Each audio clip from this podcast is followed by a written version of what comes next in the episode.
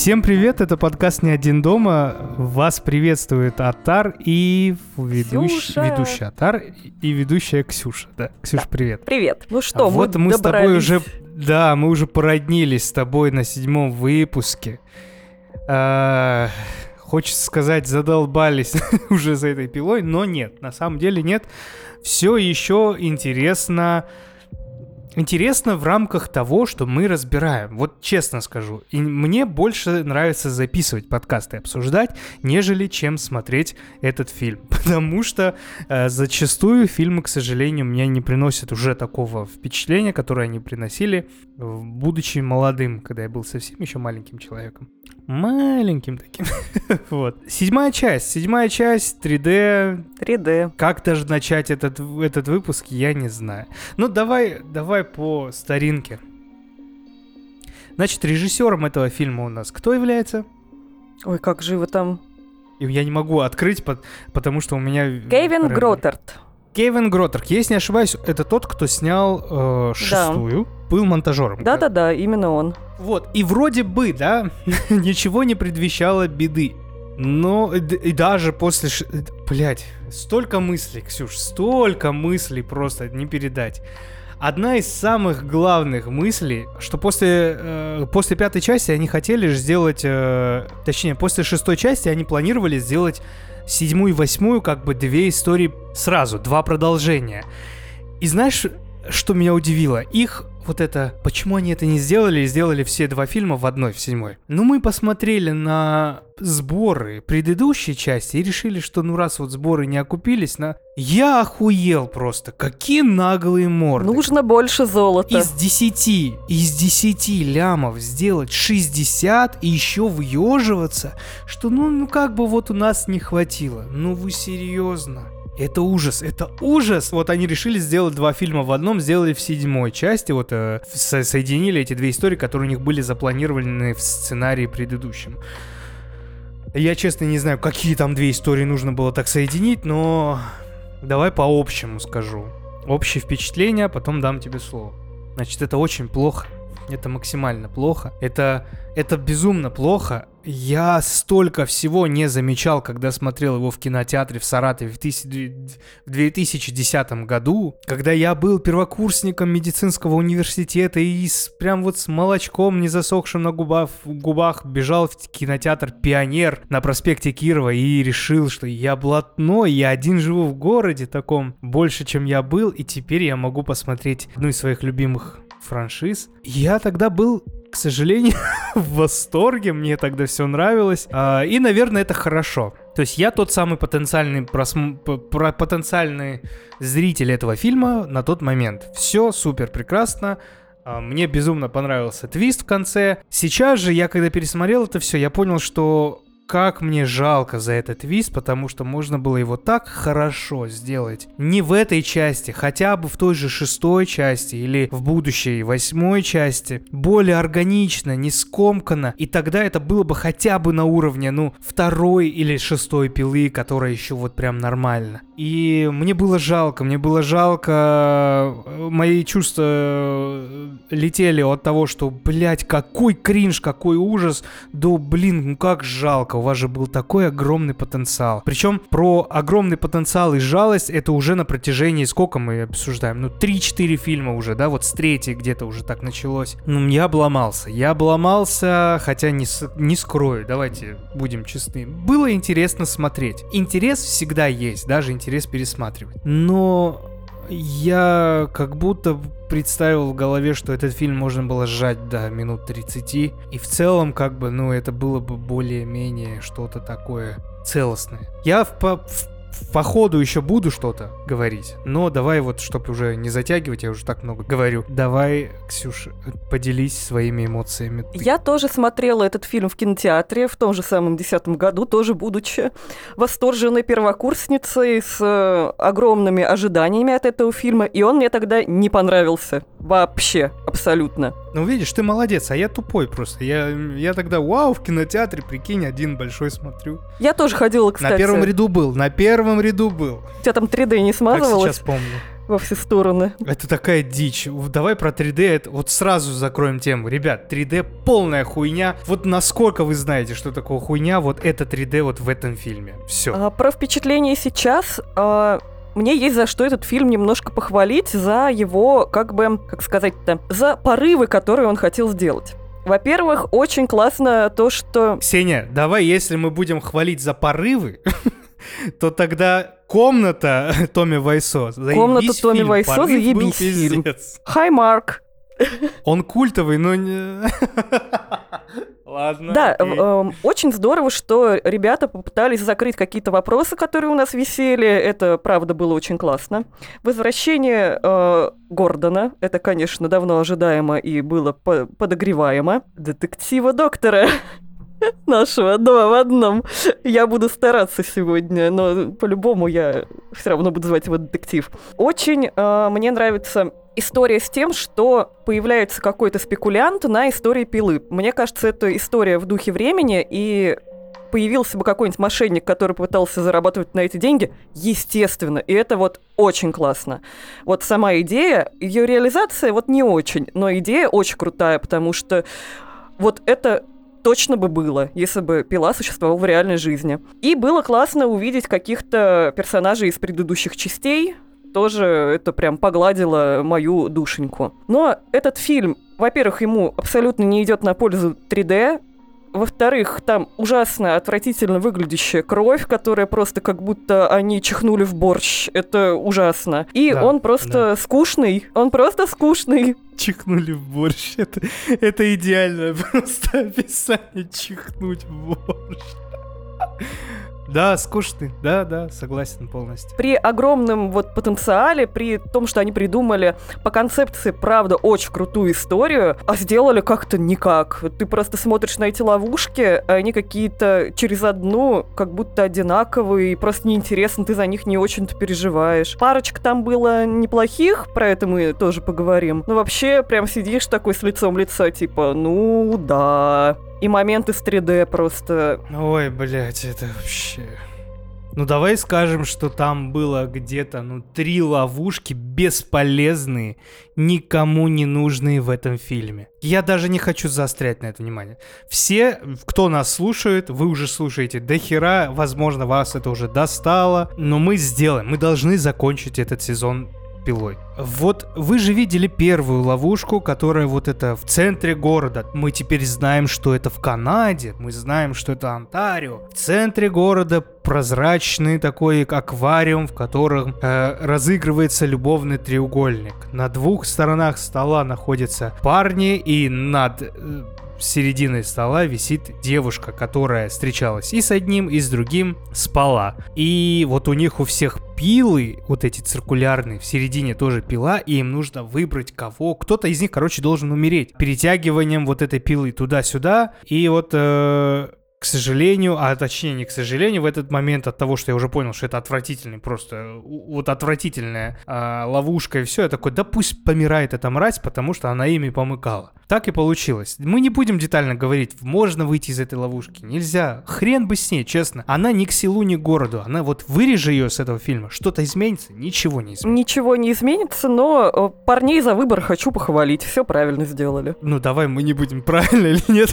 Людей убивать нет, нельзя. нельзя но в такой ребят. ситуации, если уж выбирать э, ультимативно обязательно, то, мне кажется, все так и надо было. Как она их глупо уговаривала. Вот, но хочу, хочу отметить, что тоже здесь есть э, классные эти приемы, которые отвечают тоже духу времени, что эта ловушка сделана такой показательно, и там можно на заднем ряду видеть э, людей, которые, в отличие от чуваков, которые стоят в ужасе первые, на это смотрят, пытаются разбить эти э, стеклянные окна. Сзади стоят чуваки, снимают на телефоны и радуются вообще, капец, хлопают в ладоши, прыгают, улыбаются, просто вообще звезды ТикТока. Вот это классная тоже штука. Вроде маленький шажочек. Ну, это, да, это нас отсылает к тому, что, э, что всегда насилие привлекало людей. Это еще с 17-16 веков Англии особенно, где собирались на казни очень много людей. Ну, там целая книжка есть, я очень советую ее прочитать, называется «Чисто английские убийства», что ли. Ну, это под э,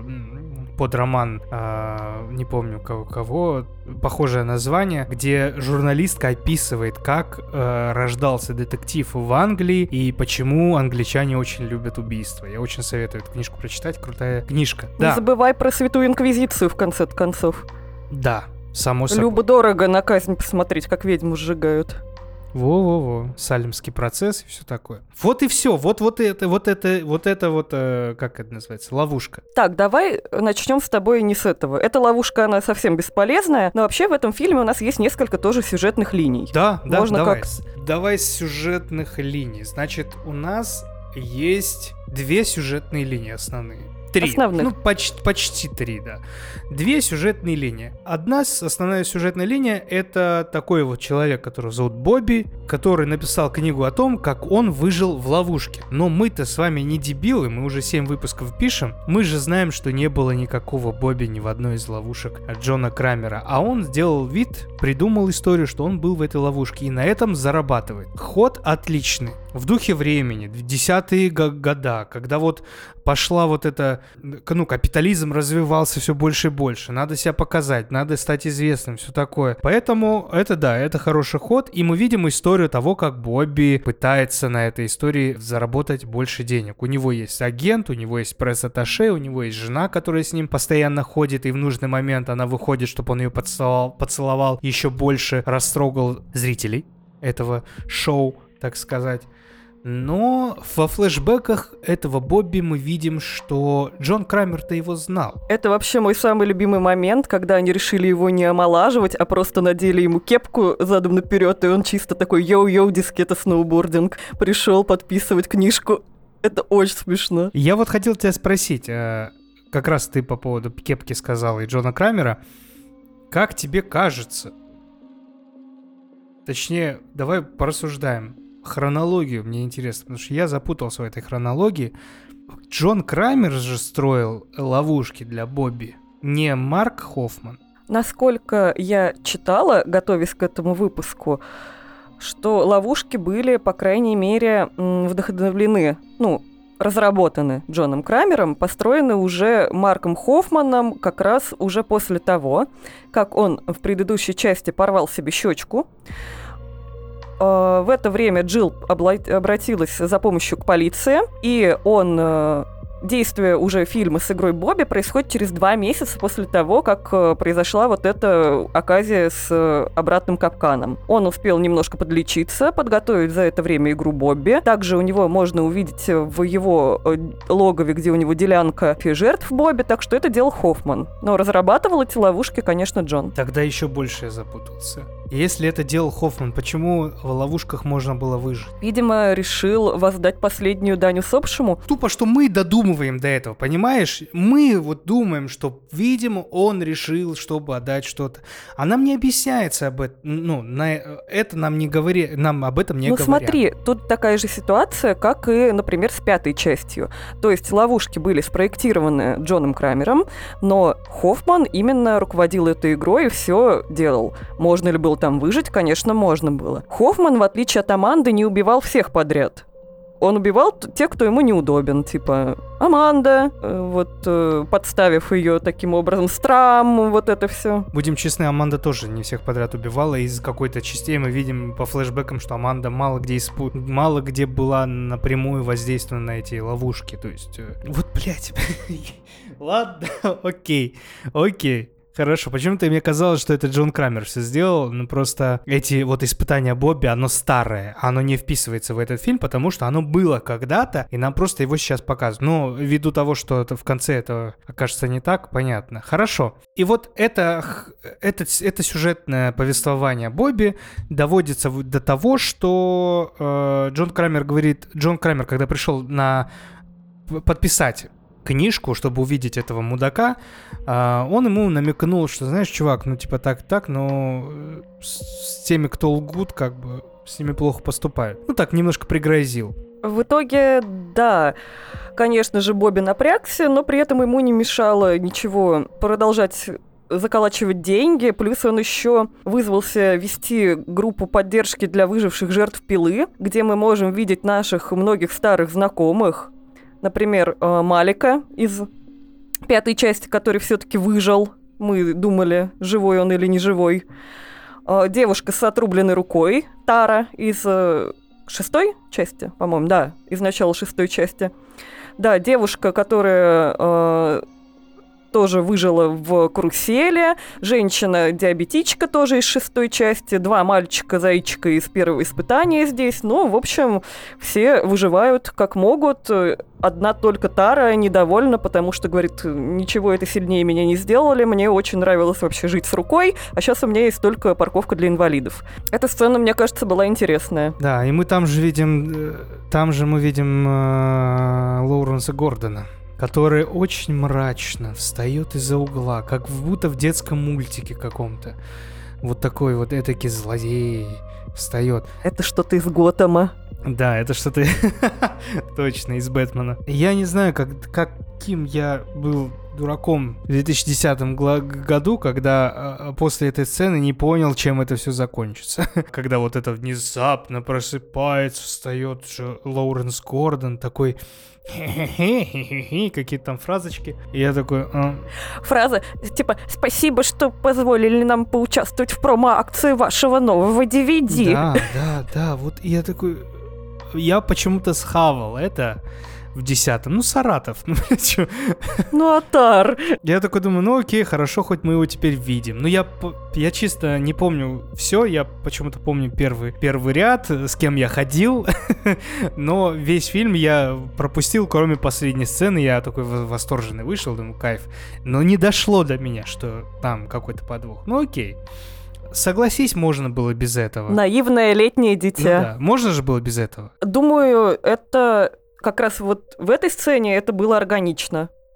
Тут не согласна. Нам, во-первых, показывают, что Гордон жив и что что-то с ним не так, потому что он как-то очень колко и неприятно разговаривает. Во-вторых, нам показывают э, другую грань вот этого Бобби, еще одну его лживую натуру но при этом есть в нем какая-то совесть, потому что он э, на съемках телешоу отказывается в конце звать жену к свою по сценарию, потому что видно, что ему стыдно. Жена — это тот персонаж, который не знает, что ее обманывают. Вот жену мне, кстати, очень жалко. Она ходит с глазами, как у Бэмби, ничего не понимает, и в итоге ждет ее суровая судьба, до которой мы еще дойдем. Да, и вот, и вот так вот э, рано или поздно мы уже видим по фильму, что там много всяких еще, ну вот таких мелких сюжетных линий, большая вторая.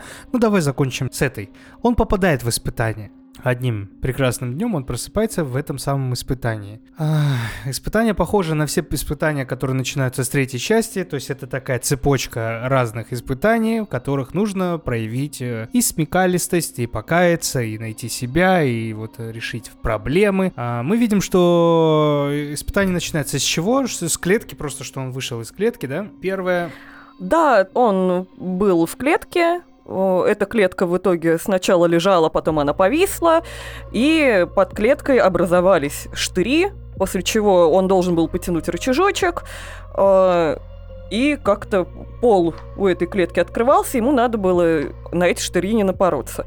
Мог ли он спокойненько на руках спуститься и между, встать в расстояние между этими штырями? Да, разумеется, Конечно. мог, потому что там э, можно было, мне кажется, лечь между этими штырями. Но он выбрал путь раскачаться и спрыгнуть за пределы этой ловушки, что тоже, в принципе, сработало. Тут как бы ладно. Да, я бы даже вообще не считал это ловушкой, это похоже на э, испытание Джеффа, вот это первое, когда он э, просто из коробки вышел и вышел. Ну, как бы, ну, окей. Да. Далее Бобби у нас ожидает целая вереница испытаний, каждая из которых поддерживается как бы напутствием из книги, которая написал Бобби. Он ведь еще, у нас еще и писатель, да. Он да. написал книги, выступает в шоу. Ну, мудак, ну что ж. Законченный мудак. Да, э, несомненно. И там везде у него написаны цитаты из его книги, которые как коуч просто. Начни жить заново, осознай свои ошибки. Вот это вот э, все. И он идет дальше спасать своих э, коллег. И главная цель, о чем он знает, что в опасности находится его любимая жена. Да, она прикована шеей к, к полу, которая э, в, в механизм который на, натягивается постепенно. То есть цепь, которая прикована к ее шее, она потихоньку натягивается и, ну, как бы, грубо говоря, ее к полу ближе поднося. Испытание, кстати, наз... ее испытание, кстати, называется «Медный бык». Вот. Да. Ну, мы до него еще дойдем. А натягивается она каждый раз, когда ее благоверный фейлит испытание. Мы, кстати, вот на этом испытании потом э, отдельно поговорим, потому что, а что бы случилось, если бы, допустим, он все испытания выиграл? Ну, стояла бы она. Ну, от того, что она стоит, ничего бы не изменилось, блядь. Меньше моральных физических унижений в течение этого часа, когда она стояла.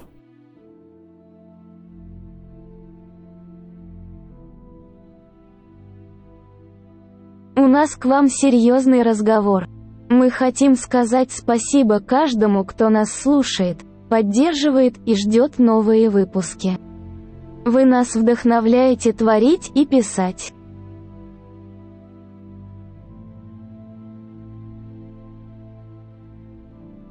П.С. Подпишитесь на Boosty. Первое испытание — это круг молчания. В этом испытании участвуют Нина. Нина, Ниночка, Нино. Она была пресс-атташе, если не ошибаюсь, э, как раз Бобби. Что это такое? Это стул, который окружен металлическими такими штуковинами, похожими на огромные иглы из э, шприца. Она привязана в в этом, как в таком костюме, как для вот э, псих психбольных, э, завязанные руки, а завязанная шея у нее там такой каркас стоит, и э, шумо, шумометр, да, или как это называется правильно, это приспособление, которое измеряет э, громкость э, шума и децибел. Испытание в том, что она должна тихо просидеть, пока Бобби из ее чрева не достанет ключ. Хвостик веревки, на который повышен, по- по- повешен этот ключ, находится у нее во рту. И то есть, получается, надо э, так вот достать его аккуратно, а ей будет больно, потому что, ну, как бы ключ. Нет, там, там прикол-то не в ключе, там прикол в том, что там ключ и рыболовный крючок. Да, да, да, да. ей располосует все начисто. Я помню, я когда-то давно видела по телевизору где-то мельком какой-то фильм, где э, тоже какой-то маньяк кого-то ловил, и девушка давала рыболовный крючок точно так же и распарывала. Мне так хотелось потом найти, что это было такое, но по запросу находится только эта сцена из пилы. Так что, если вы поняли, про какой фильм я говорю, пишите в комментариях, пожалуйста. Там, б- я думала, что это какая-нибудь часть коллекционера, но, по-моему, это не она, не знаю. Да, там был рыболовный крючок, и ей надо было молчать, терпеть, пока он это все вынимает. Плюс на это все у него есть всего лишь минута. Да, если она кричит, то в этот момент вот эти иглы, э, которые находятся вокруг ее шеи, они приближаются. Короче, давай так, заспойлерим сразу, да, что она не проходит это испытание, потому что кричит, потому что ей больно. Ключ в итоге все-таки как э, д- д- с трудом, ну, достает э, Бобби, но не успевает как раз, если не ошибаюсь, да? Там время уже прошло. Он успевает, но он что-то немножко копошится, и о, она начинает кричать, типа, быстрее, быстрее, давай быстрее.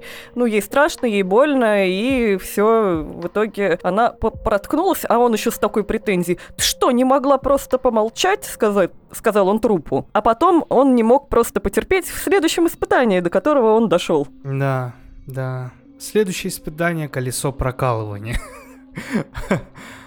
А, Расскажи про него. Во второй комнате, в которую он заходит, есть э, привязанная его, по-моему, юрист, женщина, Сюзанна. Сюзанна. Сюзанна. Женщина-юрист, э, которая тоже прекрасно знала, чем промышляет Билли, но не сдавала его, несмотря на все эти этические клятвы. А Сюзанна находится в центре колеса, которое наклонено, что она находится в лежачем положении, но это постепенно подниматься к устройству, которое воткнется ей в глаза и в рот, чтобы она тоже навсегда замолчала. Как будто шил на мыло примерно как э, предыдущее испытание. Для того, чтобы спасти ее, Бобби должен э, встать на особую платформу и держать перекладины ее э, при- при- при-.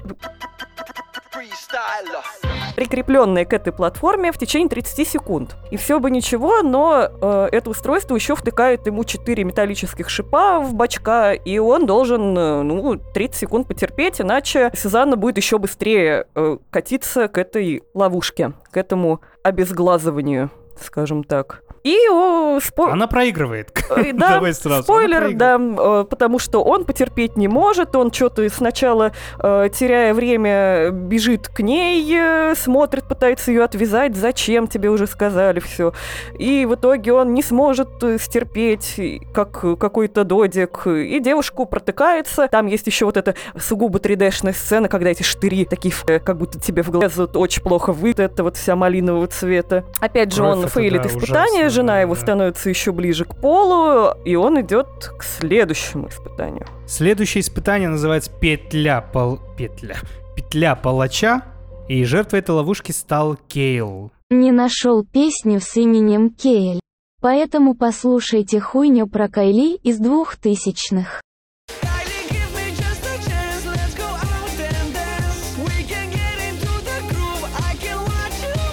Он был одним из одной с правой рукой а, Бобби, постоянно был рядом с ним, знал про его а, вот эту махинацию. А, он был пойман в ловушку на одном конце длинного коридора в нескольких футов над первым этажом. Большая часть пола а, отсутствовала. На голове у Кейла была маска, из-за чего он не мог ничего видеть. Кроме того, у него была петля на шее, которая была закреплена с замком и была связана с лебедкой на потолке. И чтобы выжить, ему пришлось положиться на помощь э, как раз вот Бобби. А, Он находился на другой стороне коридора и должен был получить ключ от петли свисающей с потолка. Тем временем Кейл должен был подойти как можно близко к нему, к э, Бобби. Поэтому Бобби пришлось провести его по нескольким деревянным доскам и каменным аркам чисто по голосу. То есть э, туда, иди сюда, по-тихому. Ему надо было просто самому подойти поближе этот ключ снять. Он это делает, э, но после- на последней секции, которая разделяет его и его вот этого друга-продюсера, нет никаких досок, и ключ ему надо было кинуть. А, У Кайла там причем полная паника, он трясется как осиновый лист, и этот ключ благополучно роняет вниз, после чего эпично повисает насмерть. Минус еще один. И жена стала ближе к земле. А, Да. И следующее испытание, одно из последних испытаний, это комбинация зубов мудрости. Жертвой этого испытания стал сам Бобби. Это была пятая часть его, так скажем, судебного процесса. По пути к своей жене он оказался в комнате. А, Он должен был пройти через металлическую дверь. Эта дверь была защищена кодовым замком, который требовал четырехзначной комбинации. Необходимые числа были выгравированы, выгра- выгравированы Где бы ты сейчас ни был. И через что бы ни проходил. Просто знай. Ты все преодолеешь. выгравированы на верхних зубах мудрости Бобби. Чтобы прочитать эти цифры, он должен был вытащить зубы с помощью плоскогубцев. В качестве справки, какие зубы нужно вытащить в каком порядке, на стене висела диаграмма человеческих зубов с пометкой правых зубов. Очень любезно со стороны пилы, да. Да, благодарим его за это. От души, братан. У тебя нет к этой ловушке вообще вопросов некоторых? Типа, как цифры оказались в- вытравлены? Как оказались цифры вытравлены на корешках этих зубов? Потому что они были на корешках, когда он их вырвал. Не просто там вот, ну, на самом, как это, с. Как они. Как он не чувствовал боли в этот момент после того, как ему сделали это все, сколько он находился в, в обезболе, вдруг ему ввели обез... Ничего. Ну, слушай, Это прям вот максимально тупая ловушка, но мысль у меня была одна, что когда я в кино смотрела, что когда я вчера смотрел, вот был бы смешной исполнитель. Это был бы такой прям вообще фейл, но он такой додик, что это так могло бы быть. Да, он вот реально, у него это могло получиться так. Но я уже так привык к некоторым тупым ловушкам, что в этот момент такой, ну окей. Я просто не понимаю, как это возможно технически, вот э, поместить цифры на корешок, вставить назад, и еще чтобы оно там вот так вот крепко держалось, чтобы ты вот так вот вырывал, стервенело, непонятно вообще. Ты что-то поздное зажигание, Ксения. Там столько таких ловушек неоднозначных было. Это вот просто одна из самых возмутительных для меня. Вот есть э, топ возмутительных ловушек, вот это вот одна из. Ну ладно, не против. Последнее испытание «Медный бык». Это не я придумала, я вычитал, она так называлась. А жертвой этой ловушки стала жена, вот эта Джойс. Джойс, Джойс, Джойс. Она была шестая последняя часть вот этого судебного процесса, так называемого, над Бобби. А Джойс оказалась на такой маленькой металлической платформе. На шее у нее был кожаный ошейник с цепочкой. Эта цепь пробежала через небольшое отверстие в платформе была прикреплена к лебедке внизу, которая не давала Джойсу уйти. Она уже была на коленях, потому что Бобби у нас Бобби. Много чего проиграл. Вокруг нее, вокруг этой площадки бы- были, была колючая проволока, которая еще была наэлектризирована. И Бобби не мог просто так пройти. Чтобы пройти это испытание, он должен был сделать то, что он описывал в своей книжке как испы- испытание, которое он прошел у Джона Крамера. А испытание было достаточно таким, ну, в целом, мне кажется, несложным, но боль- больным. А, ему нужно было прицепить крючки к своей груди, к грудным мышцам, и подтягиваться вверх, чтобы что? Чтобы в итоге э, добраться до верха и соединить провода до того, как истечет время, иначе его жена погибнет. Да, он должен соединить э, штекер и вилку, обесточивается все, открывается жена, все счастливы и довольны. А Прежде чем, блять, мы будем это обсуждать, давайте еще раз я вам расскажу, как это испыта- как- деталь этого испытания. Ребят, крюк. Все знают, что такое крюк. Капитан Крюк. Помните фильм «Я знаю, что вы сделали прошлым летом». Вот плюс-минус такой же крюк. Два крюка. Он зацепил их за грудь, и получается в середине был вот этот трос, и он по нему подтягивался вверх-вниз. Я, я просто сейчас показываю, но я знаю, что вы слушаете. Скажи мне, Ксения, на милость, что было, блядь, сложного не цеплять на грудь эти крюки, а ногами встать просто вот бо- боками. Хороший вопрос. Просто стопа между вот, вот этой огибающей херней крюка, и ты просто встаешь. Я охуел, когда это увидел. Я думаю, да какой ты тупой, просто. Ну, ну я понимаю паника, я понимаю, что тяжело. Ну, настолько... Согласна, но мне кажется, что если бы он э, так сделал, я, я тоже вот думала именно об этом же, чтобы встать ногами, то, скорее всего, там были бы какие-то штрафные санкции за это со стороны наблюдающего. Да где Хоффмана там не было? Хоффман хуяри там э, ищет через весь город жил так. Я думаю, ему не до этого, чтобы смотреть. Но Попытаться попытаться-то можно было, чтобы просто посмотреть. Э, чтобы посмотреть, будет что-то мне за это или нет. Он сам же оказался в своей ловушке, своей вот этой тому, что он при... того, что он придумал. Он вот как будто как настолько заврался, настолько он уверен был, что оно вот, он проходил как будто, знаешь, вот сам поверил в свою ложь, что такое, ну да, я должен так сделать. Я не знаю, как это еще объяснить, но Это глупо. это глупо.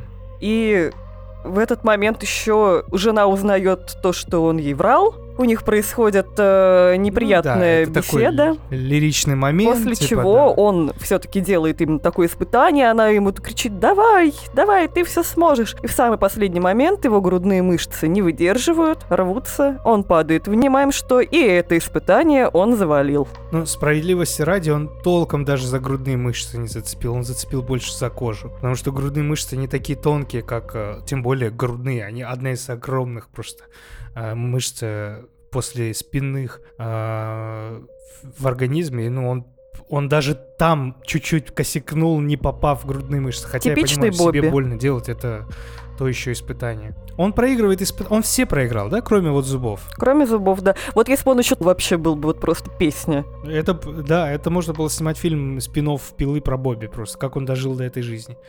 И он проигрывает, и вот эта платформа с женой, она смыкается, жена оказывается в такой железной коробке, что ли. Печи. Да, железной печи, и разгорается пламя, и жена жарится. Э, Как правильно сказать? Да, она, Ж- она жарится заживо и умирает ужасной, мучительной смертью. Ужасной. Ужасно, Там ужасно, еще так ужасно. показывают, как на ней плавится кожа, горят волосы, она кричит. М, Вот это вот, конечно, печка, печка, сожги человечка, на это смотреть э, достаточно больно и жутко. И ее жалко со всех сторон. Ее обманывали много лет. Она Да, верила, да, она поддерживает, Она и еще умирает вот, ну, не так мгновенно, как э, бывало в других испытаниях, типа разбили голову двумя кубами, типа, ну да, в любом случае неприятно, но быстро. А здесь просто какой-то кошмар, и она абсолютно не виновата ни в чем.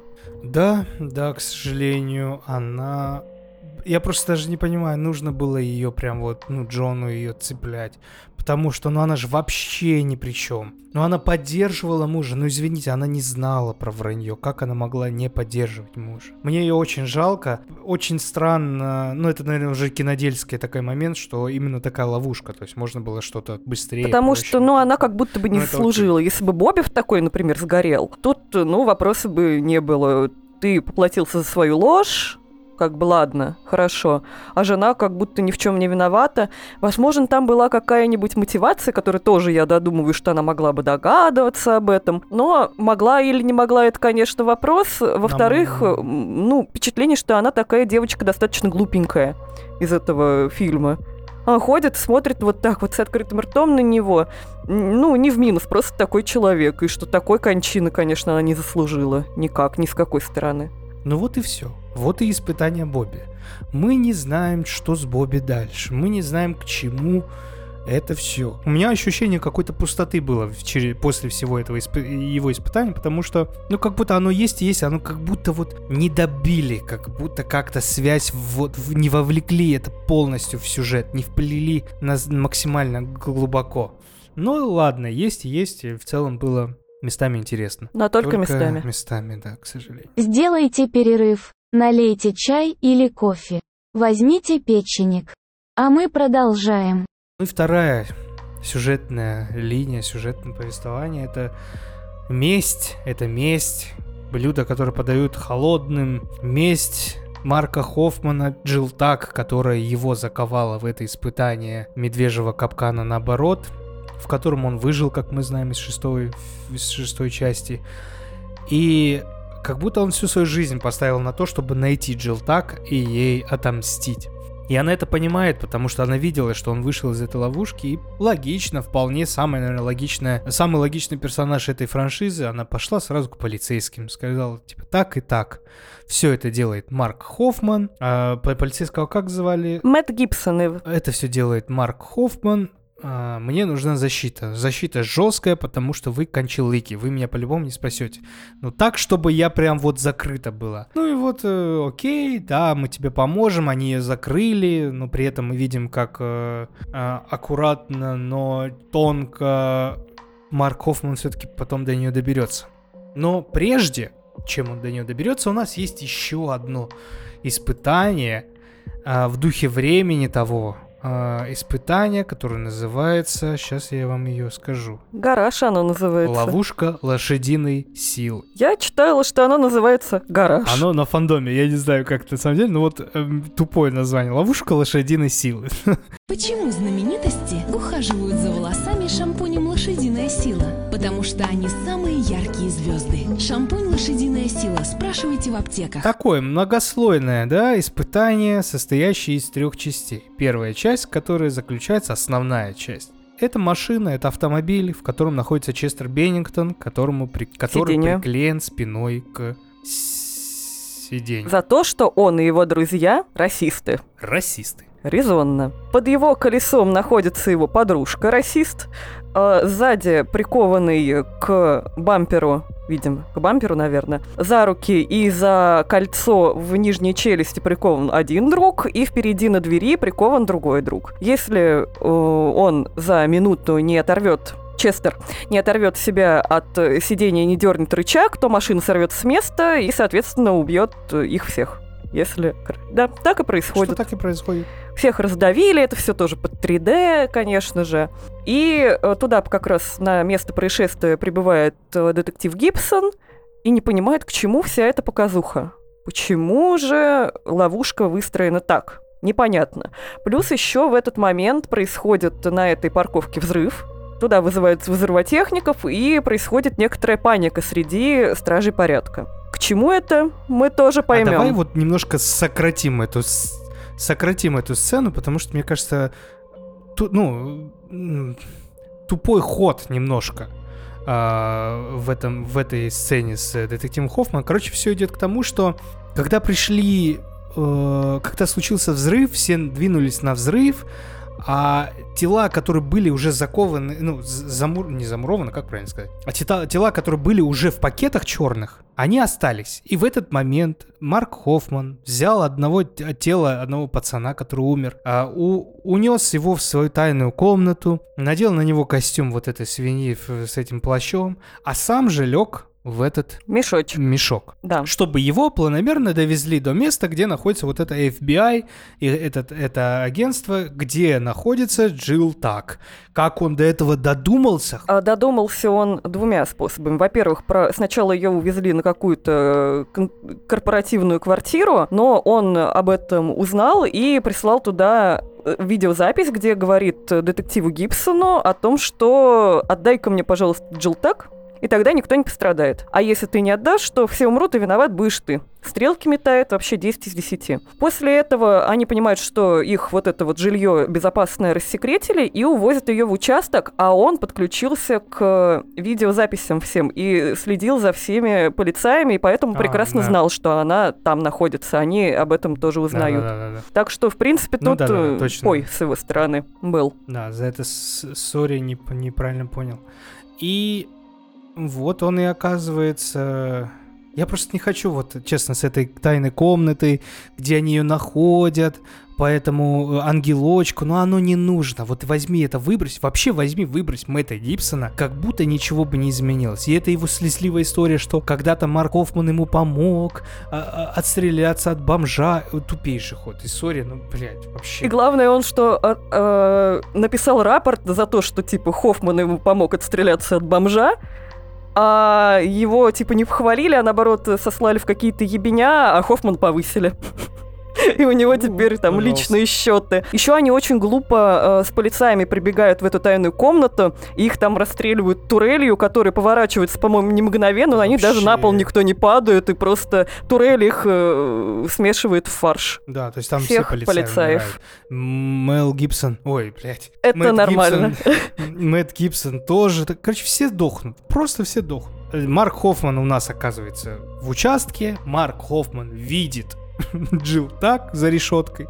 Марк Хоффман открывает решетку и начинается Трах. Классический злодейский прием. Я подойду к ней ближе и около шеи потихоньку я скажу, ну ты типа, что он сказал, что он сказал, не помнишь? Вот мы и встретились или что-то там такое. Он ей когда-то говорил в ее сне про то, что единственный минус э, того, что он ее нашел, это то, что он может убить ее всего лишь один раз, кажется. А здесь, возможно, он говорит примерно то же самое. А он ей, по-моему, сказал всего лишь, э, что я тебя искал или что-то такое. Что-то такое, да. Ну, она не дура, она до этого схватила быстро ручку или что-то там на полу, э, на столе, и она воткнула ему в шею. Тоже тупейший ход, ну окей. И и, блядь, женщина, взрослая женщина, будучи женой там Джон- Джона Крамера, бывшей женой Джона Крамера, она не смогла убежать от него, к сожалению, и это меня убило просто, потому что, мне кажется, легче всего можно было выбежать на улицу и бежать. Она пыталась э, выбраться на улицу, но дверь была заперта. Э, Там она дергала дверь на улицу.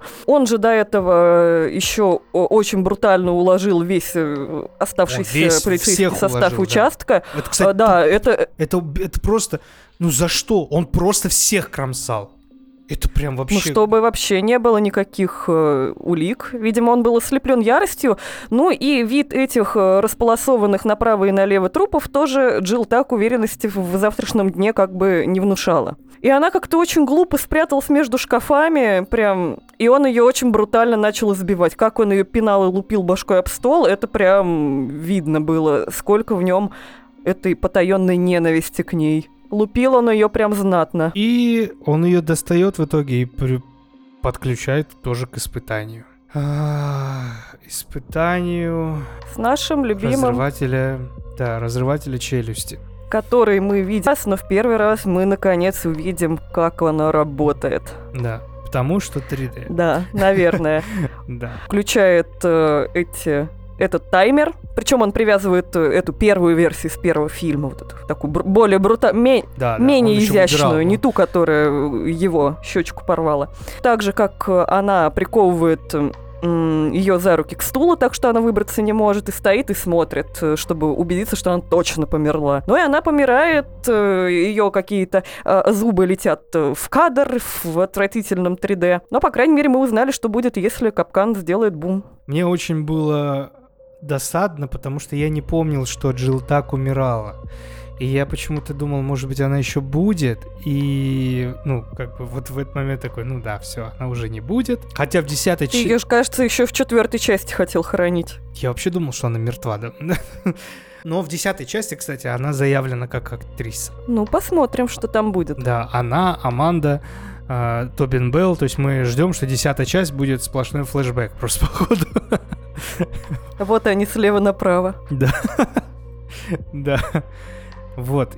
Ну, короче, И после того, как Марк Хоффман благополучно убивает Джилл так, он считает, что теперь самое время начать новую жизнь, уничтожает все улики, все документы, взрывает э, этот полицейский участок, как крутой парень не смотрит на взрыв, э, и с какой-то сумочкой на перевес, видимо, хочет э, пуститься в бега, и тут к нему подваливают трое человек в масках свиней и в балахоне, вкалывают ему тр- транквилизатор, и последнее, что он видит перед тем, как э, потерять сознание, это то, что доктор Гордон находится под одной из этих масок. да. И мы видим флешбеки, ведь. Всякие флешбеки о том, что доктор Лоуренс Гордон, ну, как получается, с самого первых дней, после того, как он выжил, он во многом помогал Джону Крамеру. Он сам поднес, принес досье на, на доктора Дэн Л- Лана, как называется? Лана Дель Рей, нет, это доктора Лин. Сказал, что она прекрасно подойдет. Он их хирургические вмешательства выполнял. И какие-то, видимо, медицинское оборудование вот это все предоставлял, когда уже Джон лежал на капельницах. Нам показали, как он э, полз по- после отрубания ноги и брутально себе прижигал ногу об какую-то горячую трубу. Жутко. И в конце э, он смотрит кассету, которую ему Джилл положила в предыдущем фильме в ординаторскую, где последняя воля Джона Крамера — это приглядеть за Джилл, и если с ней что-то случится, э, как он сказал, действуйте в моем стиле. И что я показал вам много мест, но для вас особенное. Да, и он привязывает Марка Хоффмана в то самое первое э, испытание в пиле, в эту комнату ванную, где он, где лежат уже засохшие скелеты тупой кочки. Адама, Зеппа, ну, там всё, могильник, прям, да. там.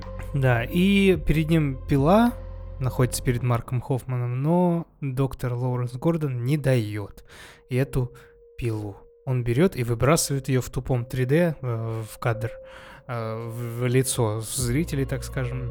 Уходит с брутальной фразой Игра окончена. «Игра окончена». Ну а хуить, что происходит? Смотри, я хочу, знаешь, что обсудить, прежде чем какие-то выводы делать. Давай обсудим такую персону, как доктор Лоуренс Гордон. Как ты думаешь, почему он в итоге начал помогать своему? Это стокгольмский, стокгольмский синдром? Это именно стокгольмский синдром. Это и выглядит так, и сами авторы про это тоже говорят. А, В комментариях к этой части пилы мы узнаем несколько вещей, которые вот вроде вопросов большая часть закрылась, но некоторые остались, и они просто дали комментарий. А, Первый, что доктор Гордон не смог после этого спокойно жить, от него ушла жена с ребенком, потому что он э, стал психо- э, психически неустойчив, очень эмоциональный, вспыльчив, и, видимо, вот этой какой-то нестабильностью Джон Крамер воспользовался. Видимо, э, Лоренс после этого уцепился за какой-то шанс начать новую жизнь, когда остался с поломанной психикой у разбитого корыта. Как ты думаешь? Я думаю, это мы оставим на какой-то спецэпизод, но давай именно в Лоуренсе. Он вот выжил, он выживший, первый выжил, он исправился.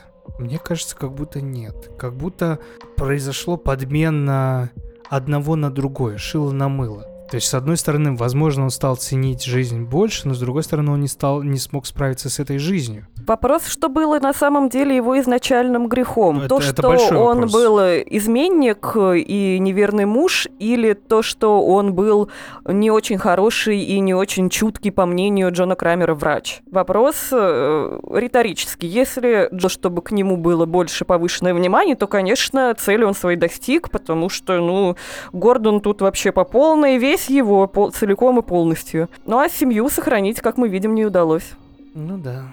Ну просто я очень хотел, вот уже сейчас, когда мы пересматривали с тобой семь частей, я очень хотел, хотя знал, чем все закончится, чтобы как будто у Лоуренса Гордона по-другому представили нам. Немножко закрыли вопрос на- в другом ключе. Мне не сильно понравилось, как они это сделали в седьмой части. Хотя, благо, спасибо им, они закрыли эту дыру тоже. Если не ошибаюсь, они же как раз в интервьюшках говорили, что это последняя часть, они думали, что это последняя часть, и больше... И они ответят на все вопросы, чтобы закрыть все дыры. То есть они Да, готовы да. были на все вопросы отвечать. Именно так. И что доктор Гордон должен был появиться еще гораздо раньше, но, во-первых, у самого актера этого были конфликты финансовые после съемок первой части Пилы. Он считал, что его денежкой обидели, и они там долго это все решали в судебном и в несудебном порядке. А потом он э, хочу все-таки появиться в Пиле, но только в самый последний. Вот он и появился.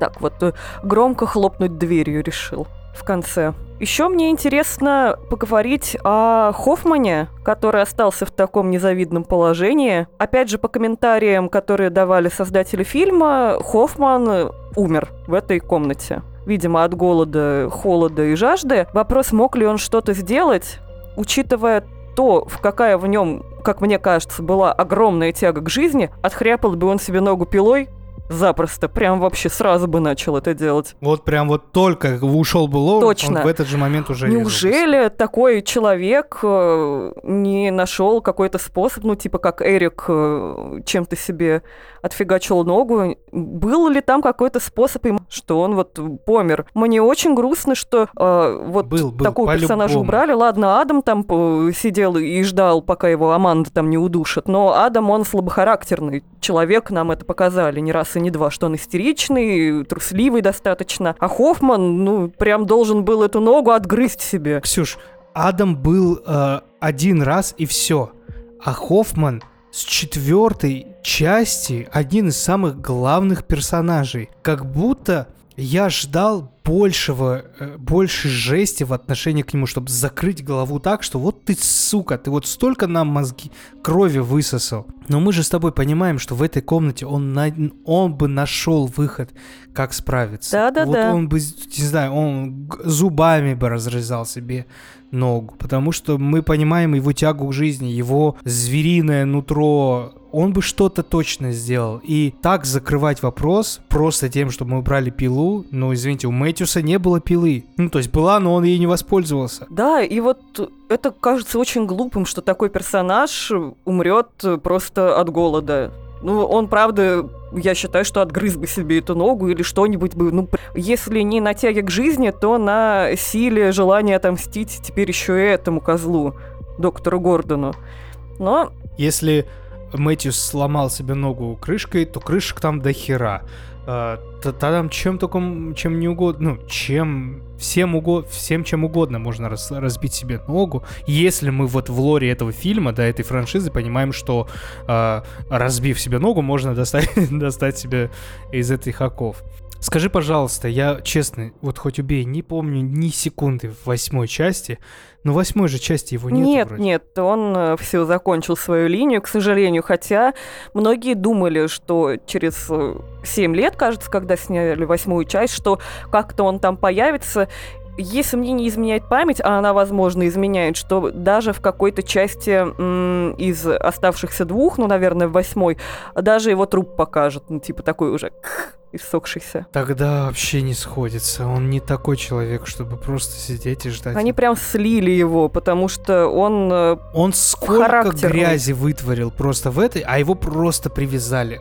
То есть, понимаешь, получается, что мы сравниваем Хоффмана с Адамом, с Мэтьюсом, с кем еще? Да все, больше никто не был в этой комнате, ну, прикован. С Лоуренсом, ладно. То есть э, он такой же как Адам, который в первой части только появился, и все, и как бы, ну, он, давайте будем честны, он, ну, он не ключевая фигура во всей франшизе, кроме как первой части. Да, и Даже, Мэть, даже Мэтьюс больше. и- здесь его, и в этом плане как будто бы недооценили, прям как персонажа. И он такой, типа, в конце, ну, получается, буду помирать, посижу, подожду. Очень странная какая-то кончина, но пытались э, сделать просто, чтобы показать э, э, фанатам э, тот самый туалет, и еще чтобы такие, да, отсылочки, отсылочки, ура! Думаю, это только так работало. Ну и еще интересно, а, и как мне помнится, не раскрыта линия с помощниками Гордона, которые... Да, я, я хотел только что сказать, но мне кажется, это уже настолько э, Ну вообще, похер вообще. а, авторы Что? говорили, что это должны быть э, эти два чечика из первого испытания, которые циркулярками люби, э, это, пилили друг друга. Что вот эти мальчики-зайчики. Но мне кажется, что если развивать э, линию Гордона потом по каким-то причинам, э, этими людьми мог оказаться кто угодно, и можно было бы сделать даже что-то классный какой-нибудь твист. Кто эти чуваки? Это было бы очень дешево. Слушай, у нас и так максимально дешевые моменты уже. И представляешь, просто вот какие-то два чечика. Я бы лучше поверил в то, что это просто какие-то наемники, которые помогли городу. Да, но поэтому их и не раскрыли, можно считать как угодно. Может, они так хотели, а может, э, потом перехотели. А просто такая версия есть. Слушай, знаешь, такое ощущение, как будто мы заканчиваем сезон. Ну вот на седьмой части. У нас тоже такое вот, знаете, ребят, э, те, кто слушает, как будто все, вот дальше уже история. А дальше уже что-то другое. Ну, как будто можно сделать какой-то какую-то засечку, да? Как и хотели авторы, чтобы это было последним. Да, мы можем сделать какую-то засечку и что-то сказать. Что? Я даже не знаю, что сказать. Я могу общими фразами, которые вы уже слышали на протяжении, наверное, четырех выпусков последних, что э, я сильно, сильно перес- пересмотрел свое свое, свое видение, свой взгляд на, этот, на эту франшизу а, ближе к плохому, да, к более такому негативному, но при этом я ни в коем случае, я хочу, чтобы все, все сейчас услышали меня, ни в коем случае не умаляю достоинств этой франшизы, потому что мне нравится вот этот звериный, звериное желание попытаться вот просто высасывать, высасывать, высасывать твисты за твистами, там, том-то, том-то. Мне нравится из... э, мне нравилось окунаться вот в каждый фильм, что-то выискивать, находить даже вот какие-то минусы. Это было в целом интересно. Поэтому франшиза в любом случае оставила огромный след в истории ужасов. Давайте не забывать, да, в первую очередь, что все-таки фильм относится к жанру ужасов, да, там психологический триллер, детектив, а, сплэттер, но все равно это все под жанры фильма ужасов, и а, в истории фильмов ужасов полно таких легких франшиз, которые, да, имеют огромные дыры, имеют очень много вопросов, имеют нераскрытые сюжетные линии, но они при этом не становятся непопулярными. Вспомните Хэллоуин, сосуд и сосуд до сих пор. Ну, мы при этом говорим, что, ну да, вот Хэллоуин один из э, классиков слэшеров. То есть таких фильмов много. Поэтому давайте мы, да, мы, э, особенно я, много критиковал, но это было была критика только потому, что я люблю, любил. Ну, давай, люблю, да, эту франшизу. Это была добрая, это была критика, потому что я очень трепетно отношусь к этой Я франшизе. согласна, что критика, она именно из любви идет, а не из какой-то ненависти. И что критиковать его хочется, потому что это не какой-то, ну, залихватские слагают и убивают, и ты просто, ну, прощаешь все грехи ему под попкорн и пиво. А потому что изначально эти фильмы были с претензией на что-то интеллектуальное, на то, что здесь не просто так убивают, а у этого всего есть какая-то идея и смысл. И когда эта идея разбивается, и ты понимаешь, что Джон Крамер не такой уж беспристрастный человек, то, что ловушки-то какие-то немножко странные, то, что э, половина людей там вообще не виноваты и как-то очень странно умирают. К этому возникают вопросы, но опять же, если хотеть в этом разбираться, если воспринимать этот фильм не как что-то около философское, ну это громко, конечно, будет сказано, ну пусть будет так, то опять же, как э, интересный фильм вечером под пивко посмотреть какой-нибудь ужастик, любую часть бери, досмотри, пожалуйста. Просто, ну, тогда не будешь ковыряться в этих побочных сюжетных линиях, где чего играет. В целом он будет работать, мне кажется, в таком ключе. Но вот если же разбираться, то вопросов не избежать никак. Вот дело в том, что разбираются такие, как мы с тобой. По факту, это же реально, ребята, самый обычный многосерийный хоррор. Слэшер.